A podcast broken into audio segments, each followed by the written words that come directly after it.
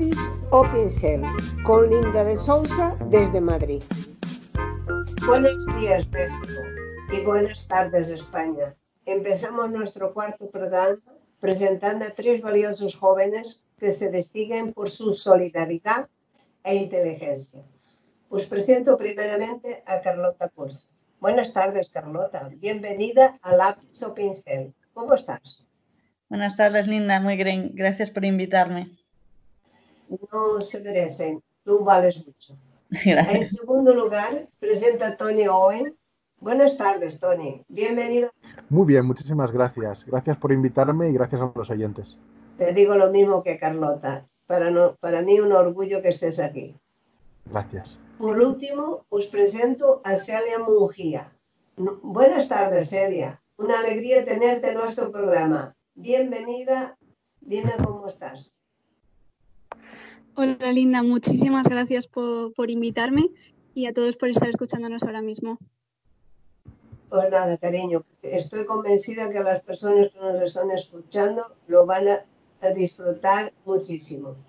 Una vez hemos saludado a todos, paso a hablar del currículum de cada uno de nuestros invitados.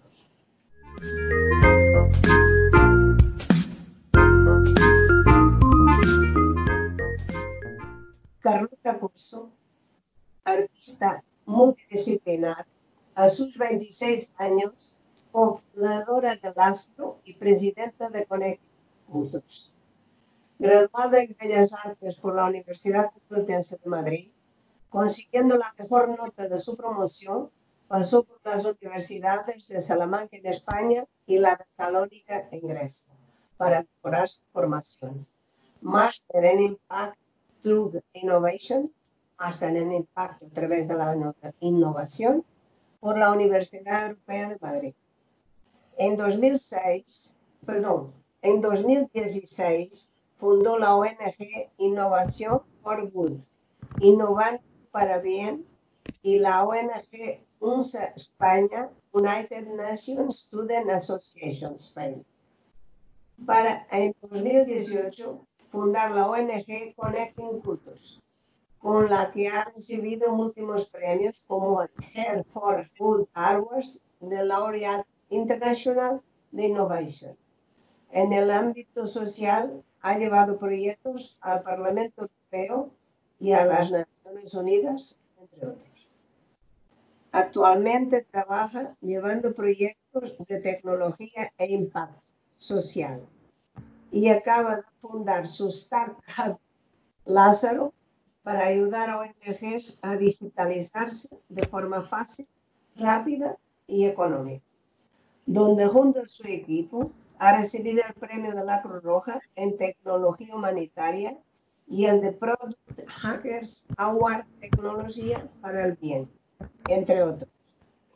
En su carrera artística ha seguido haciendo exhibiciones tanto en España como en el extranjero. Quetzaltenango en Guatemala, Atenas y Salónica en Grecia, Ginebra en Suiza, Bruselas en Bélgica así como Porto Alegre y Gramado en Brasil, recibiendo varios premios, de los cuales el más reciente, en 2019, el de Artista Revelación del grupo Pro Arte y Cultura. Querida Carlos, tu espíritu inquieto te lleva a estar siempre luchando para cambiar el mundo y hasta lo consigues. Me gustaría que explicaras a nuestros oyentes tu último proyecto de la ONG Connecting Cultures, que fue lo que te motivó a trabajar para ayudar a los artistas. No olvidemos que artistas de 25 países están involucrados. Sí, uh, bueno, muchísimas gracias por, por, toda la explicación y, como comentábamos antes, por la, por la invitación. El proyecto de Connecting Cultures, la verdad es que fue un proyecto casi que, que nació por, por sí mismo y, y que creció por la ilusión de mucha gente que, que, le gustó la idea y que se fue sumando y que fue apoyando, ¿no? Casi se autollevó solo. En su momento nos ofrecieron la oportunidad de exhibir en un, en un evento sobre, de debate que se llamaba Conectando Culturas y decidimos que era una buena oportunidad para hacer algo más que debatir y decidimos llevar obras de artistas de diferentes países a, esta, a este debate y que los fondos que se recaudaran se destinaran en ese momento a la ayuda al colectivo vulnerable que era de los refugiados. ¿no? Esta idea gustó y a partir de aquí eh, se fue sumando diferentes artistas a la exhibición hasta que llegó un momento que el proyecto era tan grande que decidimos hacer una ONG del mismo para poder seguir ayudando más y, llevando todo el proyecto más por el mundo, básicamente. Y a partir de ahí, ese proyecto se centró mucho más en la ayuda a niños en situación de vulnerabilidad a través del arte y ahí seguimos, básicamente. Eso te iba a preguntar yo. También me gustaría desarrollar la idea que has tenido de crear dentro de la última ONG el grupo de pequeños embajadores para ayudar a los que sufren minusvalías psíquicas a superar sus limitaciones, expresándose y liberándose a través del arte. Efectivamente, eh, este grupo surgió de hecho porque una de las mejores amigas de mi madre, Sonia, eh, tiene una niña que se llama Sasha, que tiene una discapacidad que se llama SAF, que no es muy conocida, y digamos que tiene una gran capacidad esta, esta niña de, composición y hace unas fotografías increíbles. Y bueno, viendo su madre, Sonia, la situación que había para las personas con este tipo de, discapacidad, eh, quiso, no quería que digamos que, Sasha tuviera que, trabajar en cualquier cosa, sino en algo que le apasionara y descubrieron por ahí sus aptitudes para la fotografía.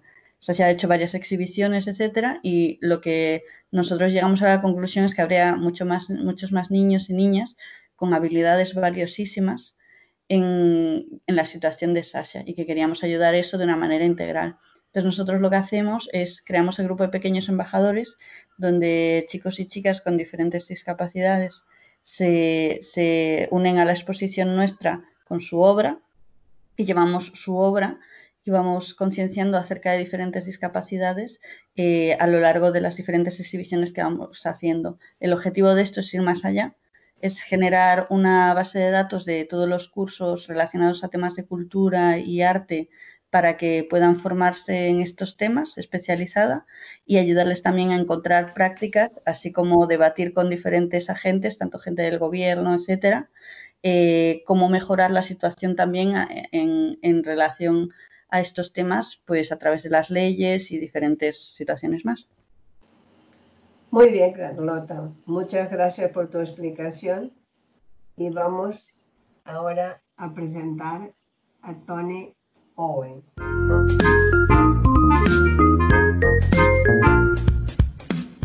Que tiene 32 años. Estudió en el Instituto Antonio Machado de Arte en Alcalá de Henares, cursando estudios de ilustración y aerografía en la Escuela de Carlos X C10, titulado en Máster de Ilustración Digital Avanzada por la Academia Torval, consiguiendo el título de profesionalidad nivel 3, desarrollador de productos editoriales multimedia. Estudia diseño gráfico 3D y marca personal.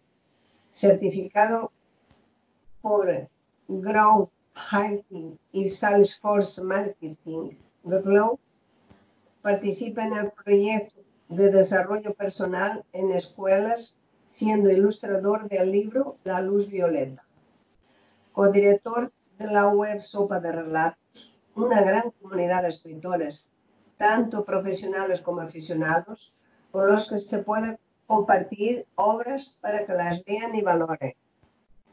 Colaborador del blog El Códice Voynich y del proyecto Moneda Local de Alcalá de Henares, desarrollo de la web y diseño gráfico de la plataforma de moneda fiduciaria local con carácter social, diseño de trípticos, logotipo, etc dirección de arte y postproducción en, diversas producciones con Byte Frame, siendo el encargado de escribir el guion del videopoema Armonía. Ejerce como voluntario en Life Tree dando asistencia a personas de la tercera edad con tecnología de la información. En fin, que los enseña a usar Internet. Actualmente es el director de comunicación de Connecting Cultures. Y voy a hacerle tres preguntas y espero que nos las responda. Querido Tony, ¿crees que debes utilizar los artistas para ayudar en el proceso creativo a las empresas? Pues eh, verás, Linda, yo creo que mm, el proceso creativo eh, nos permite mm, unir eh, diferentes ah, ideas que parecen poco obvias a, primera vista. Y gracias a ese proceso creativo de unir distintos conceptos se puede utilizar ese aprendizaje que se obtiene en las artes plásticas también en la resolución de problemas, en la creación de nuevos productos y en reinventarse, que actualmente con, con estas situaciones que estamos viviendo, pues el arte creo que tiene mucho que decir en este momento de inventar algo nuevo, de ver nuevos horizontes y ver nuevas posibilidades. Sí, me parece que eso es verdad. Según dicen, la carrera con más salida es la de Bellas Artes. Eh, la segunda pregunta es, ¿qué función desempeña la tecnología en el arte? Bueno, pues actualmente la tecnología ha facilitado y democratizado mucho el acceso a la información, tanto como a las herramientas de, producción también. Es más fácil acceder a ciertos software y la gente puede empezar desde antes o, pues antes que estaba reservado pues a unos pocos, ahora más gente puede acceder y aprender eso y bueno y expresarse, ¿no? Eh, pero es verdad que también eh, pues esa innovación que se va haciendo en la tecnología permite otros medios, otras posibilidades, combinar eh, técnicas que el arte digital pues ha tenido eh, pues una, una, amplia repercusión. E incluso pues puedes empezar un trabajo de manera eh, tradicional y continuar el proyecto de manera digital permitiendo también pues correcciones y nuevos puntos de vista, nuevos materiales. Y, y no solo eso, ¿no? Pues, sino también eh, pues la facilidad, que sea también más portátil eh, los, los, elementos y realmente bueno pues sí que sí que ha ayudado en ese, en ese sentido. Y, y, bueno si podemos ver también el, lado em, no tan positivo es verdad que bueno pues la capacidad de atención a veces o, la tolerancia a la frustración pues si no se regula eh, puede, puede generar esto no también la tecnología tiene esa doble cara pero por supuesto nos centramos en la parte positiva y, y, la comunicación también ¿no? ha ayudado mucho para poder comunicarse con otros artistas, expertos, etcétera. Y eso, como estamos pudiendo hacer ahora, podemos conectarnos y hablar y dialogar sobre estos temas tan interesantes. Sí, desde luego. No olvidemos que estamos confinados y que cada uno estamos en nuestra casa usando la tecnología de Skype. La última pregunta que te quiero hacer en este momento ¿Qué nos propones para ayudar a ONGs como Connecting Cultures? Bueno, lo bueno de Connecting Cultures, eh, con su parte eh, de ayuda social a través del arte, vemos, que es bueno, pues eh, tiene muchas alternativas y opciones. Actualmente hemos puesto una galería virtual que nos permite disfrutar de la, de la exposición que solemos hacer itinerante y aparte de esa galería virtual que podemos disfrutar ahora todos desde casa, em, en nuestra página web la, eh, vamos a, colgar pronto un enlace para que se pueda ver desde ahí. Y, y, si no, en nuestras redes sociales, que es otro punto en el que estamos trabajando, eh, la comunicación es importante en estos tiempos, entonces trabajamos en la estrategia de marketing para poder llegar eh, con el mensaje que queremos a todo el mundo y, gracias a ello también hemos tenido mucha ayuda de, voluntarios. Lo que estamos haciendo actualmente también son varias cosas. Uno, trabajar en la parte de eh, el manejo de la información con un CRM que hemos puesto. Gracias a Salesforce nos ha permitido tener las licencias de manera gratuita y con ella ya podemos gestionar pues eh, las ayudas, los eventos, las obras que se venden porque están a la venta y de esa venta eh, un porcentaje va para, para, la, para, la, ONG, para el, estudio de, de, esos niños, eh, de, de, de, las discapacidades de, estos niños. Em, vamos, hay, hay, distintas, distintos porcentajes que, que van a, distintas partes. Unos para el artista, un pequeño porcentaje para la, la asociación para poder seguir ayudando y, otro porcentaje para, para, investigación, para ayuda luego de la ONG que decía el artista. Es decir, eso por el lado del artista y luego también con los pequeños embajadores, pues también ayudamos con, con la venta de sus obras a, a seguir investigando, ¿no? que es importante que haya investigación, difusión y comunicación. Y esa comunicación tiene que ir acompañada muchas veces con, con ese arte o con esa sensibilidad, con esa estética que permita hacer llegar más fácil el mensaje que no solamente pues un texto sin más. Sí, tienes toda la razón. Y la verdad es que a mí personalmente me emociona que seáis unos jóvenes que seáis capaces de ser tanto por los demás sin recibir nada a cambio más que la satisfacción personal de ser solidarios. Seriología. Esta joven de 21 años, estudia el cuarto curso de Sociología, Relaciones Internacionales y experta en desarrollo en la Universidad Complutense de Madrid. A sus 17 años ya estaba involucrada en el sector social como voluntaria en diversas ONGs. Empezó en 2016 recaudando fármacos y alimentos en las campañas de los bancos de alimentos y farmacéuticos de Madrid en 2017 se involucró en actividades de dinamización de personas mayores, en colaboración con el Instituto de la Juventud, INJUVE, en el Ayuntamiento de Pozuelo de Alarcón, Y en 2018 acompañaba a niños con 5P, una enfermedad rara en la Fundación 5P. En 2019 se hizo voluntaria de la ONG UNSA Spain y desde entonces ha colaborado con ella activamente en proyectos tanto en el ámbito local como internacional, Italia, Bélgica, participando en proyectos financiados por la Unión Europea.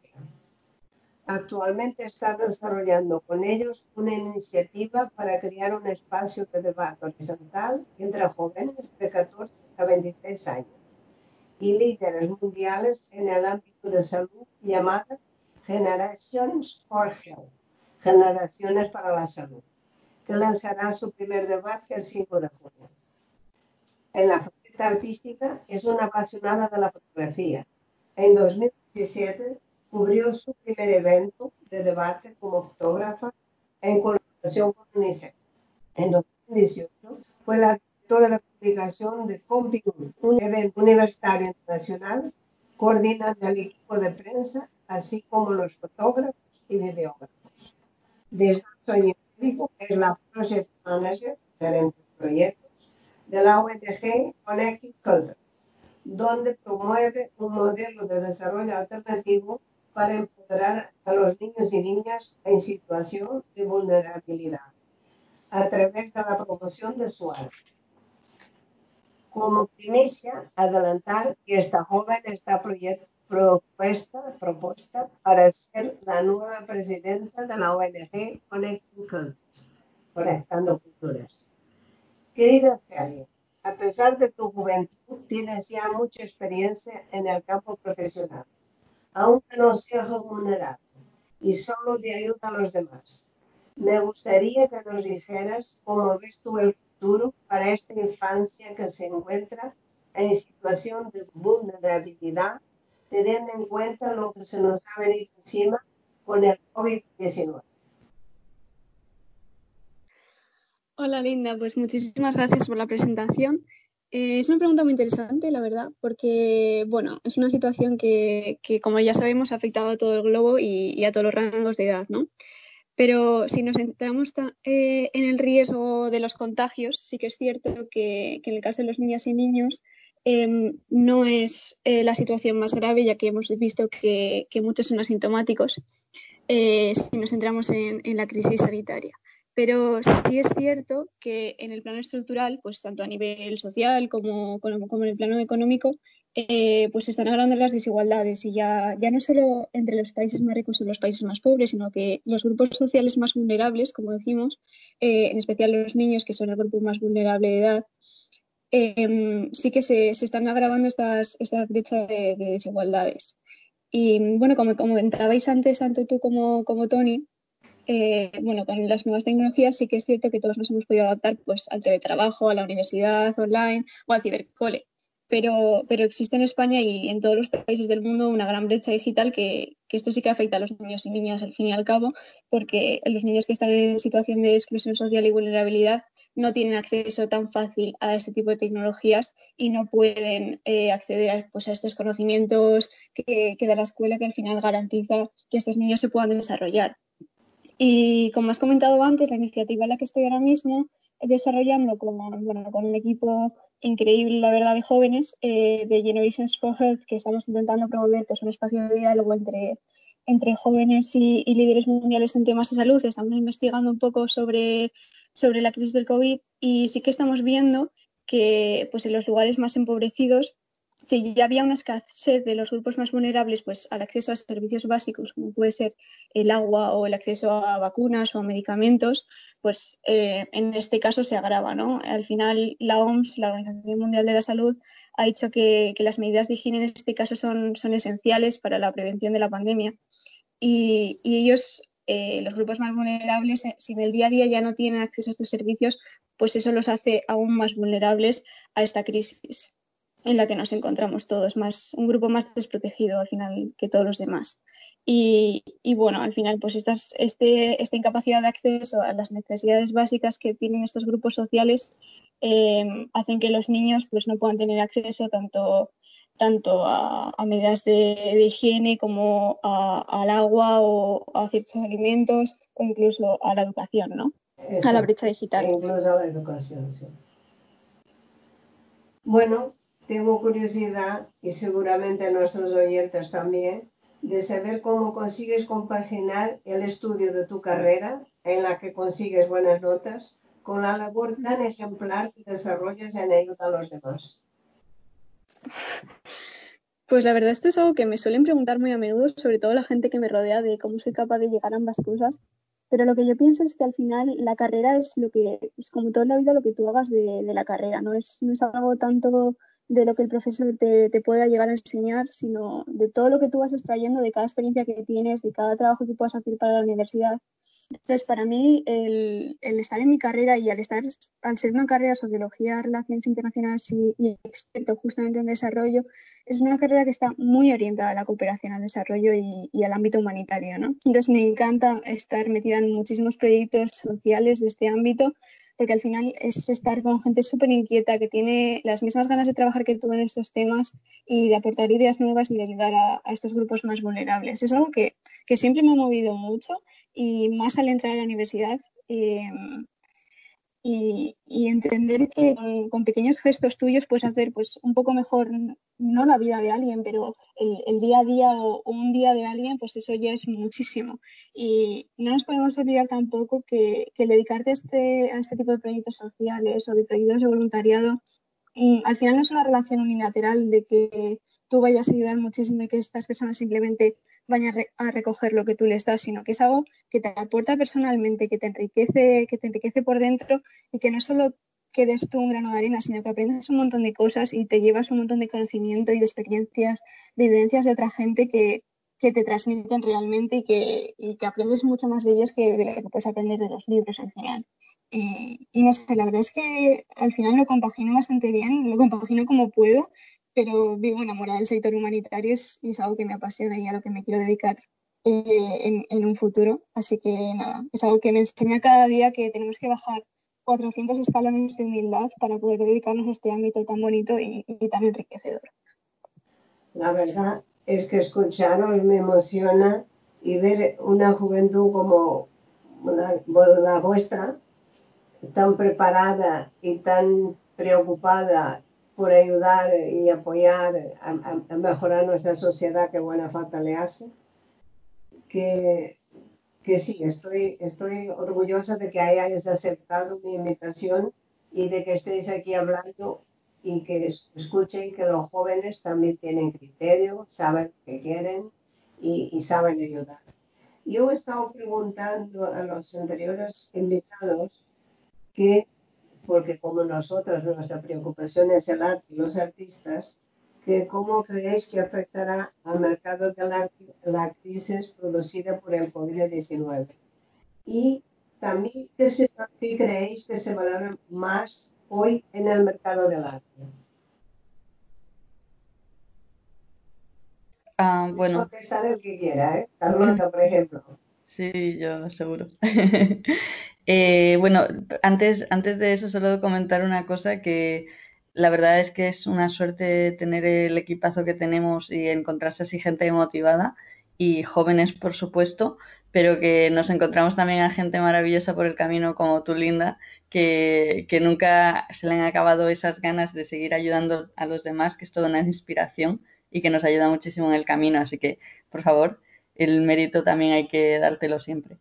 Eh, quitando eso y metiéndonos más al terreno del arte, eh, justo yo creo que hablaban, no sé si vosotros habéis escuchado, eh, estaban, yo estaba viendo bastantes iniciativas que están surgiendo, digamos, para poner precisamente en, en valor eh, toda esa industria, ¿no? Porque si bien genera, puede generar diferentes cosas, en, quitando, digamos, el, el, posible valor que, tenga, que pueda tener el mercado o lo que mueve, mm, yo creo que uno de los grandes retos que hay es el cómo se mide digamos, el impacto que el arte genera, que yo creo que es una de, las grandes uh, dificultades que tiene, ¿no? A la hora de, de, ponerlo en valor y, y, frente a otras cosas como pueden ser, oye, que es que necesitamos eh, vacunas o cosas por el estilo.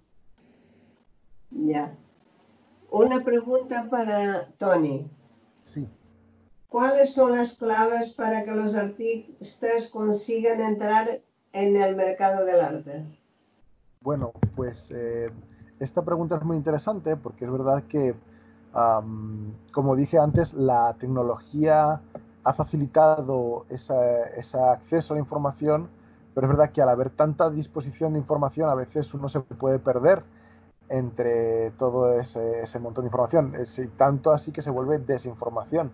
Entonces, es cierto que, bueno, tener em, algún referente, algún mentor, empezar mm, copiando como autodidacta para, empezar a, buscar eh, eh, esa, esa, práctica, esa soltura, está bien, pero es verdad que, bueno, ahora, eh, eso era algo que comentábamos antes de esta entrevista, cuando yo estudiaba, la, el único acceso era a lo mejor solamente una carrera de bellas artes, pero actualmente, bueno, pues hay muchas escuelas especializadas, Em, que ya permiten pues, eh, formarse en algo más específico que, tú quieras. ¿no? Eh, hay cursos, másters eh, y, y muchas más formaciones que permiten, no solo de manera online, como podemos hacer ahora, sino pues que también hay centros en que los profesores pues te apoyan, te guían y te orientan para, para poder pues, tener por lo menos una buena base y a partir de ahí pues tú poder seguir desarrollando esos conceptos, pero siempre, como decía Celia, es todo lo que tú quieras sacar de cada una de esas formaciones, ¿no? independientemente de lo que te enseñen. Em, ahora, pues alguien que esté empezando, eh, lo mejor es que, le pille practicando y es verdad que hay acceso a información eh, en Internet, por suerte, que, facilita. Incluso hay grandes universidades que graban sus lectures, sus, conferencias, sus, profesores dando clase y lo cuelgan públicamente. Eh, eso es algo realmente maravilloso, ese acceso a la información, porque yo muchas veces pensaba, yo es que quiero hacer esta carrera, pero solamente quiero obtener esto y esto y esto. Eh, las otras materias a lo mejor no me interesan y poder tomar esto y esto y esto de esta otra carrera, porque yo me quiero formar mi propia ruta de, de mi propio camino de formación, ¿no? Y actualmente ya se va acercando a algo de eso, la manera de estudiar e incluso los contenidos que, que antaño pues siempre se han mantenido en todo este proceso de, la, misma manera, ¿no? con la misma formación que se daba antes, sin casi incorporar algo nuevo. Ahora mm, hay mucho acceso a, poder estar a la última en lo que está ocurriendo, cuando en redes sociales tú vas siguiendo a los artistas que actualmente están saliendo más, tú vas viendo las tendencias de una manera mucho más rápida. Entonces, bueno, pues sí, estudiar la base es el consejo que puedo dar, practicar, practicar, practicar, que es la clave, y a partir de ahí, si encuentran, si tienen la suerte de encontrar un mentor que les guíe, que les oriente, maravilloso, porque puede acelerar ese proceso.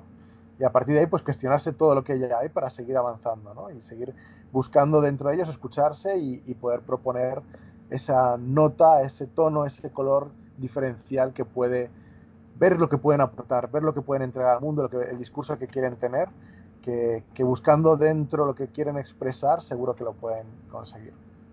O sea que tú crees que ir más hacia la especialización enfocar un camino y, por supuesto, hasta el trabajo personal e individual como es el de los artistas. Exacto. al final uno tiene que ser su mejor obra en ese sentido, intentar mejorar uno para, para poder dar más de sí, ¿no? para poder entregar algo mejor. Y, y, yo veo que la tendencia va hacia mejorar uno, pero además con esa sensibilidad social, ecológica que actualmente parece que está calando bastante la sociedad y creo que la tendencia va, va por ahí.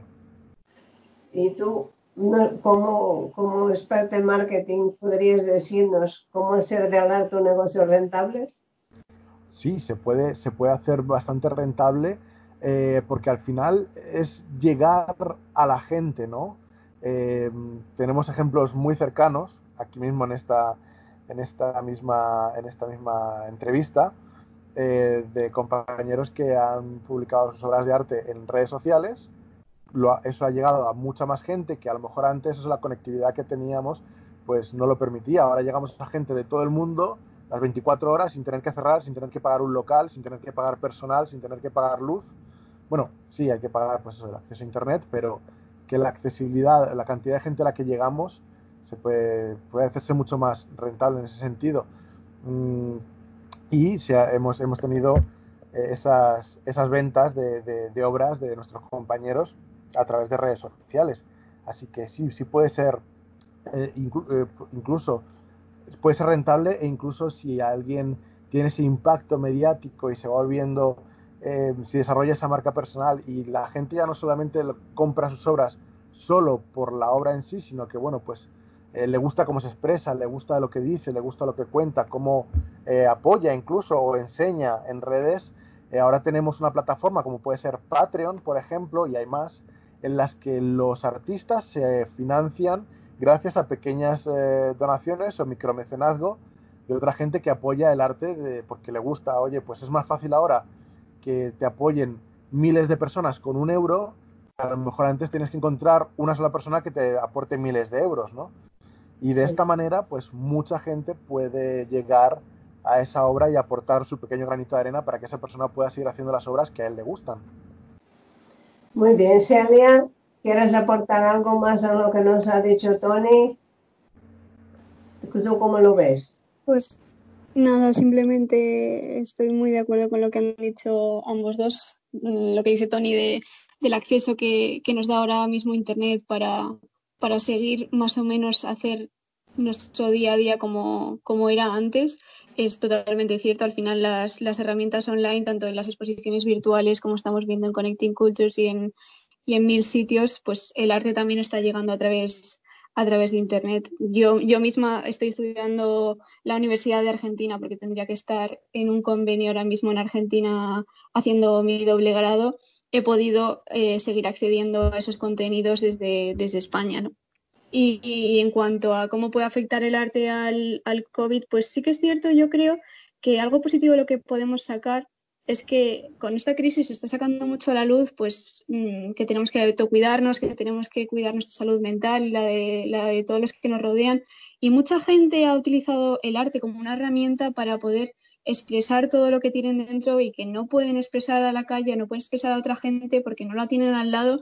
Y sí que es cierto que en las redes sociales mismo estamos viendo muchas expresiones pues, de gente que está volviendo a pintar, que se dedica un minuto a escribir, cosas que en el día a día vamos tan acelerados que no hacemos. Y yo creo que ahora mismo sí que se está dando una visibilidad a esas formas artísticas que pues, antes simplemente no se tomaban tanto en cuenta. Lo importante es que eran. Carlota, ¿qué nos añades tú y cuéntanos un poco los proyectos de exposiciones de Connecting Cultures. Eh, bueno, en general, digamos que todos estamos bastante alineados. Eh, a mí, digamos, en el terreno de lo, de lo digital, como comentaba Tony, eh, la única, bueno, digamos, reto que veo a diferentes, eh, a ese tema podría ser el tema de la brecha que comentaba también Celia por ahí, que al final sí todos tenemos, digamos, ese, ese acceso, ¿no? Pero el conocimiento eh, que puede, o sea, esa desinformación de la que hablaba él, puede, puede tener un doble, un doble filo ahí, ¿no? Porque como comentaba también Celia, a veces vamos tan acelerados con el día a día y las necesidades urgentes que no nos paramos a marcar una estrategia a, más largo plazo de, lo que necesitamos hacer o lo que necesitamos aprender para desarrollar los otros campos que nos interesan. Eh, respecto a lo que viene a ser el arte y tiempos de coronavirus, que de hecho es uno de los temas que estamos tratando en Connecting sobre cómo nos ha ayudado tanto a artistas como a otras personas que veréis muy pronto, esperemos, en redes sociales también. Eh, estoy completamente de acuerdo con, con, lo que comenta Celia y efectivamente, o sea, el arte estos, eh, estos días eh, parece ser que está aflorando y que está también ayudando a muchas personas, me incluyo entre, entre ellas, como tu momento al día que haces algo que haces algo que tienes muchas ganas de hacer y que lo finalizas bien. Y con respecto a proyectos de Connecting, pues ahora mismo los físicos eh, se han parado. Teníamos pendiente uno con el Club de Leones Madrid Barajas y otro con la Asociación Argadini en Madrid que bueno, nos han dicho que no nos preocupemos, que en cuanto vuelva todo un poquito a la normalidad, los organizamos, que tienen muchas ganas de, impactar y de ayudar a la gente. Y por otro lado, tenemos pendiente uno en la República Checa eh, y otro en, Chicago, esperamos. Entonces esos están un poco más en el aire para, por, igual, por lo mismo, por la situación, pero bueno, esta situación como con la ayuda de la mano de Tony y de todos los de la ONG nos ha ayudado también a, darle un poco de caña a esa estrategia digital ¿no? que teníamos un poco más parada. También, de nuevo, por lo que comentaba Celia, que es el, el, el día a día de las urgencias que te, que te, consume mucho tiempo y a esas cosas les, les dedicas menos, menos, menos, menos tiempo, menos importancia, porque se ven los resultados más a largo plazo, pero tenemos esa suerte que nos ha ayudado a, nos ha obligado a pararnos y centrarnos un poco en eso y veremos en breves los resultados. Cuéntenos un poco, desarrollanos el proyecto que se ha presentado al Museo de Arte Contemporáneo de Extremadura, que me parece un proyecto muy bueno que has ideado y que está parado por culpa del COVID-19. Sí, bueno, eso es un proyecto que tenemos con el de Extremadura y que nos gustaría llevar a diferentes museos que está mezclando arte, innovación, impacto social. Verdaderamente queríamos mezclarlo todo para dar eh, la solución en diferentes comunidades, porque en cada comunidad es de una manera distinta, eh, sobre cómo ayudar a personas con discapacidad a integrarse de manera real en el mercado laboral, ¿no? Queríamos resolver ese reto. Entonces, nuestro objetivo ahí y la propuesta que hicimos fue llevar la exhibición de Connecting Cultures al, al museo y que la noche de la inauguración hacer una performance que fuera a, través de metodologías de innovación, eh, tener a los diferentes actores o stakeholders que influencian ese problema, en este caso, pues personas del gobierno, eh, de, del Ministerio de Trabajo, eh, personas con discapacidad, eh, personas de ONGs, artistas, directores, directivos de empresas, etcétera, para a través de estas metodologías llegar a unas conclusiones teniendo la visión global de todo, de, de, qué cosas se pueden hacer, una especie de hoja de ruta en medio de toda esta exhibición, digamos, y esta inauguración, qué hoja de ruta se puede hacer para dar llegar a ese punto en el que, en este caso, Extremadura, Guadalajara o el lugar que sea, pueda integrar de manera real a las personas disca con discapacidad en el mercado laboral. ¿Y qué quiere decir real a nuestro parecer? Pues quiere decir que, que estas personas estén haciendo algo que les apasiona y, y, se sientan y, y estén aportando ese valor diferencial y que las empresas vean que está siendo de esta forma. Muy bien. Ese, sé que ese proyecto también se presentó en el Museo de Guadalajara. En principio les ha gustado, pero pues se ha parado todo con el COVID. Eh, ahora, vosotros que sois jóvenes, me gustaría hacer la última pregunta que suelo hacer a mis otros invitados, que son pues ya personas hechas.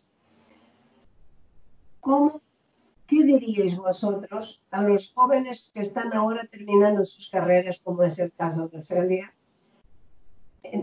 las de Bellas Artes o cualquier otra? Creo que podéis ayudar a todos y que se encuentren un cambio social tan grande. Ahora mismo la sensación que tenemos es que ha cambiado todo mucho y de hecho se habla ya de la nueva realidad.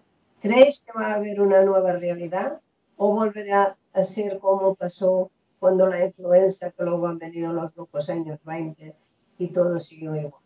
¿Cómo lo veis vosotros? A ver quién quiere contestar primero. Bueno, eh, si me permitís, hay una frase que, que realmente ha marcado para mí un rumbo en mi vida y es verdad que cuando sales a veces de los estudios te planteas, ¿y ahora qué? ¿no? ¿Cómo conecto lo que he aprendido? ¿Cómo conecto con el mundo laboral? Y a veces eh, la necesidad, la urgencia puede llevar eh, a que consigas un trabajo que a lo mejor pues, no te gusta, pero bueno, es una manera de, empezar. Lo que pasa es que hay que intentar no perder el norte y realmente esforzarse mucho eh, para, para, luego ir buscando lo que quieres y, y, buscando rodearte de la gente adecuada que te pueda dar esa oportunidad y que valore lo que quieres hacer. Y para eso es la frase que yo estaba comentando antes, que es antes de saber qué quieres, tienes que saber quién eres. Y aunque parece algo pues, paradójico o extraño, es verdad que ese autoconocimiento te permite saber por lo menos qué no quieres, qué no quieres buscar y, cuando vas sabiendo qué es lo que vas queriendo, vas descubriendo tus puntos fuertes, tus, tus habilidades y qué puedes entregar al mundo, cómo puedes ayudar. Si, si, encuentras algo donde puedas ayudar, tienes un trabajo. Tienes, al, al, seguro que encuentras a alguien que quiere eh, pagar por, por, esa solución que tú estás ofreciendo, por ese servicio que tú estás dando. Entonces, o bueno, puedes encontrar nuevas maneras ¿no? de, de llevar a cabo eso que te gusta y llevarlo a una zona en la que puedas construirlo. Una vez que lo vas construyendo, pues aunque estés trabajando en otros sectores, mmm, por lo menos intentar no perder ese objetivo y esforzarse mucho porque al final esto es todo como un salto al vacío a veces cuando das ese salto a, la, a tu carrera profesional eh, quedarse a mitad de camino eh, por, por, no, por no darlo todo. Es decir, sí, hay que ir, hay que huir tras los sueños, pero hay que esforzarse por buscar esos, ese, ese proyecto que te gusta, esas habilidades que te gusta y, seguir formándose siempre. La verdad es que la formación constante es algo que actualmente, al ritmo que cambia el mundo, es algo que no podemos obviar. Deberíamos seguir manteniendo esa capacidad de formación continua para poder, y reflexión, eh, formación y reflexión creo que podría ser el consejo que podríamos dar. Estoy de acuerdo contigo. No, no se puede dejar de estudiar nunca. Eh, Celia, ¿tú qué dices? Que tú estás en pleno estudio. Pues la verdad es que estoy bastante de acuerdo con, con todo lo que ha dicho Tony. O sea, al fin y al cabo, lo que, lo que se está fomentando y lo que está sucediendo esto, estas últimas décadas, donde estamos constantemente experimentando cambios, lo único que está haciendo es que las generaciones eh, siguientes simplemente sean más resilientes, más adaptadas a los cambios. Y como dice Tony, pues tienes que encontrar tu camino mmm, dentro de que no sabes lo que quieres hacer eh, en este mundo contemporáneo que, que, en sociología definimos como mundo, como un mundo líquido, es decir, en constante cambio, que estás experimentando por un montón de cosas y de que no hay una estabilidad en ningún sitio eh, al final el COVID es simplemente una realidad más y lo que, en lo que nos tenemos que, que centrar y, y, es con lo que me quedo de, de, lo que se ha dicho, es que no te define o no nos define a las nuevas generaciones ni a nadie lo que lo, las brechas que, nos pone el contexto en nuestro camino, ¿no? sino, sino lo que hacemos nosotros con ellas y, el camino que nos sembramos nosotros a través de lo que aprendemos y cómo, cómo le ponemos solución a lo que nos encontramos. ¿no? Sí. La verdad es que dicen los psicólogos que los cambios muy rápidos crean agresividad. En, en, en las, el mundo, en la sociedad ahora va cambiando a una velocidad que pasa lo que comentaba Tony, que tú estás terminando una carrera y ya estás desfasado. Ya lo que viene es más adelantado que lo que hemos aprendido. Carlota, tú, danos tu opinión. Sí, gracias. Eh, bastante alineada con, ellos también. La verdad es que tendría ah, muchas cosas que decir. Con respecto a la parte de, encontrar ese algo, esa parte de reflexión, ese autoconocimiento, eh, yo diría que hay dos vías. Eh, o una, buscar algo que te apasione y que te dé muchas ganas. O la opción dos, encontrar algo que no te guste nada una situación que no te guste nada como está y buscar la manera de cambiarla, que es lo que venía a decir Tony de resolver problemas, ¿no? De ambas, de ambas, las formas mm, te generan una pasión tremenda por, por, esa, digamos, eh, bueno, por ese, por, ese, por ese área en el que te quieras mover. Por otro lado, eh, y me recuerdo también con el tema de la sociedad líquida, o creo que, corrígeme si me equivoco, eh, Celia, también están los entornos buca, ¿no? Estaría también la parte de, efectivamente, y que también comentó Tony, formación continua. De hecho, no solo, o sea, hay, hay, gente que deja la carrera porque ya está contratada y lo que le están enseñando en las prácticas mm, está súper desfasado en la carrera. O sea, ahí tiene que haber un avance en la educación, por supuesto, pero eh, como estábamos comentando, hay que estarse formando con, constantemente, ¿no? Y por otro lado, si bien es importante hacer esos parones para reflexionar el por qué haces las cosas que haces, muchas veces esto también, o al menos en mi caso, si bien hay una parte de, pararte y, reflexionar, también ha habido muchas por el camino de probar, ¿no? De lo que hablábamos de, vale, sí, esto pues por aquí no, por aquí sí, eh, esto es, ese, es esta la mejor manera de llegar a ese objetivo o a esos objetivos más finales que más me apasionan o que, no quiero nada que estén ahí y cómo recalculo ruta de manera constante. Eh, por vincularlo un poco con el tema de las ONGs, por ejemplo, eh, que ahí Celia está ya en medio de toda la vorágine de situaciones y de hecho lo hablábamos hace poco, decía, a mí, yo tengo la suerte de que me han venido a, a, buscar en, en, los trabajos y en el trabajo en el que estoy y, las veces que me han venido a buscar no ha sido por los trabajos que yo he hecho en una empresa, sino por los proyectos que he sacado adelante en la ONG, en los que yo, digamos, he puesto ahí lo que quería hacer y entre un equipo con muchas ganas hemos sacado adelante proyectos súper bonitos porque hemos asumido esa responsabilidad, ¿no? Y ahí te da toda una diferenciación, aparte de que llegas, una vez llegas a las empresas teniendo determinada eh, esa, esa, corta edad y sin embargo ya habiendo subido tantas responsabilidades, pues llegas de otra manera, ¿no? Y, esa combinación, por ejemplo, que comentaba también Celia, de, oye, eso que estudio lo estoy aplicando a la vez en el, en el, en el entorno profesional o en el entorno proyectos, es que el conocimiento evidentemente es mucho más a dónde va. Con respecto a la situación del COVID, y si volveremos a una sociedad pasada, etcétera, yo me figuro que habrá cambios. Me figuro que hay gente y habrá mucha gente que habrá reflexionado mucho y creo que este invierno habrá, pues, según comentan, un repunte.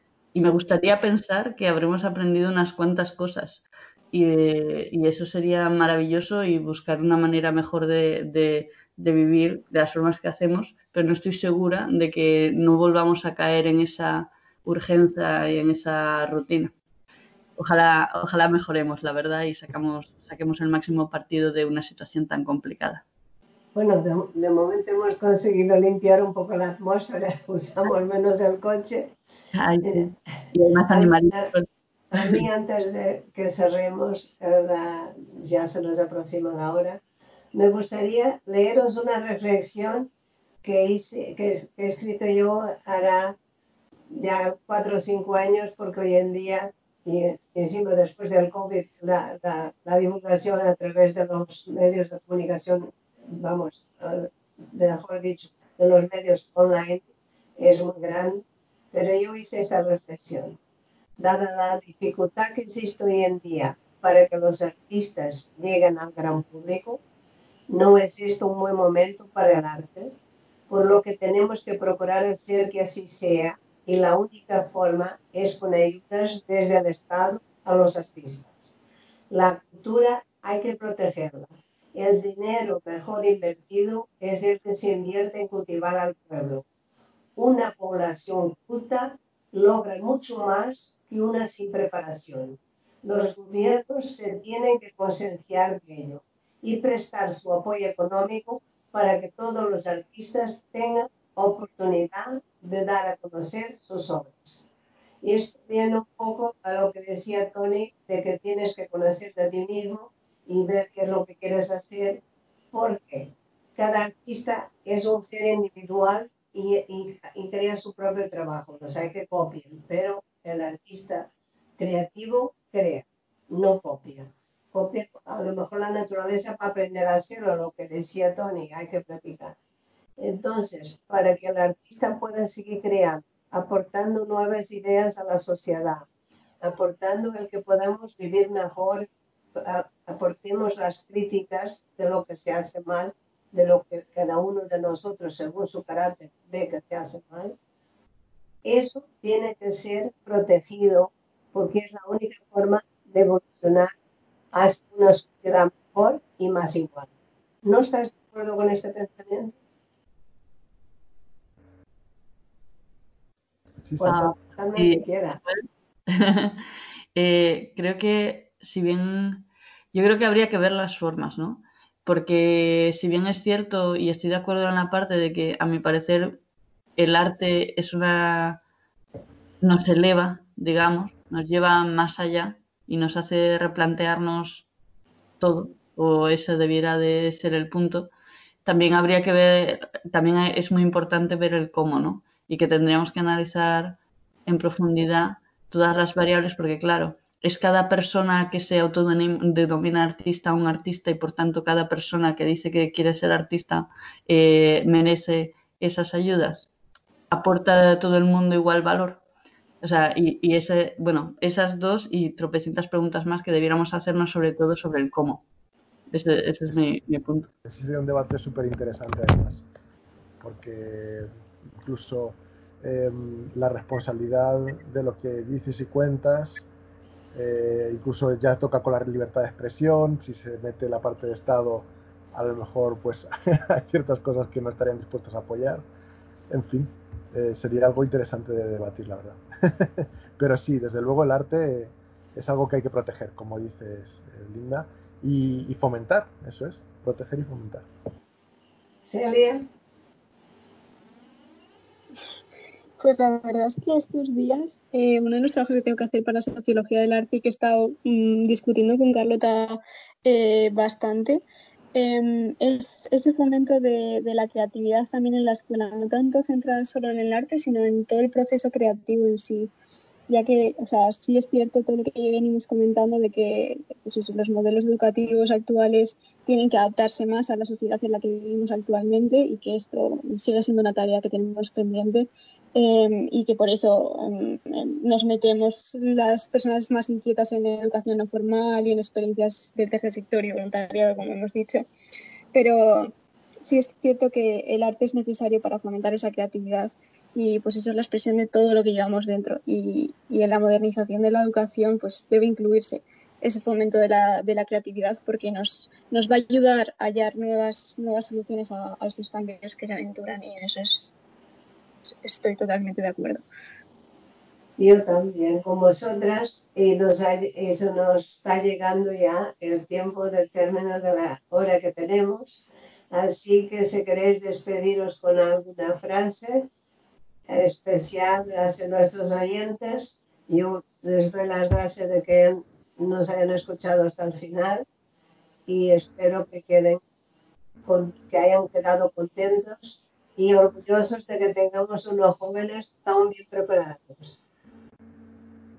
Carlota. Ah, sí. Bueno, esto me pillas prevenida, pero He pensado, he pensado rápido, Linda. Eh, yo diría que a todo el mundo en general, no, no, no solo a la gente que se considera eh, artista, pero que considero que el, el, arte nos pone en contacto o, o, nos hace trabajar nuestra parte más humana.